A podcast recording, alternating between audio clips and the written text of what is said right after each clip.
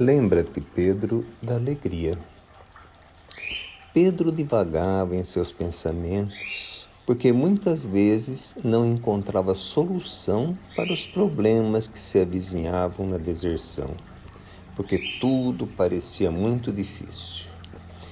Poucos desejavam se doar em favor da doutrina que Jesus pregava. Tantos outros desejavam ter lucros materiais para prosseguir na tarefa. Pedro lembrava das palavras de Jesus quando dizia: Quem quer ser o primeiro, seja o servo de todos.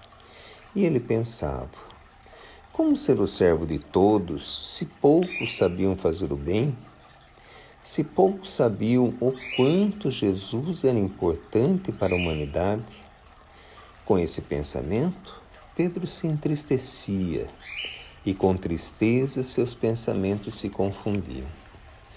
Foi quando uma luz se fez e Jesus, aparecendo ao seu lado, disse: Pedro, seu coração se encontra enfermo, pois quando a tristeza te abate, os teus pensamentos se tornam enfermiços. Lembra-te, Pedro, da alegria do paralítico que ganhou a liberdade. Lembra-te, Pedro, do cego que ganhou a visão. Lembra-te, Pedro, do Pai, que pedindo pelo Filho o viu liberto. Tudo isso, Pedro, deves guardar no coração com a alegria do trabalho. E ainda, lembra-te de quantas mãezinhas foram ajudadas por suas mãos, ganhando novas forças para prosseguir lutando. Tudo isso se deu porque o teu coração, naquele momento, estava liberto da tristeza. A alegria de servir deve estar sempre em primeiro lugar.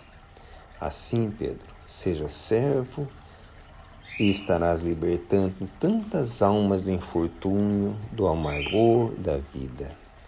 Sejas o primeiro a servir e estarás sempre na presença de Deus.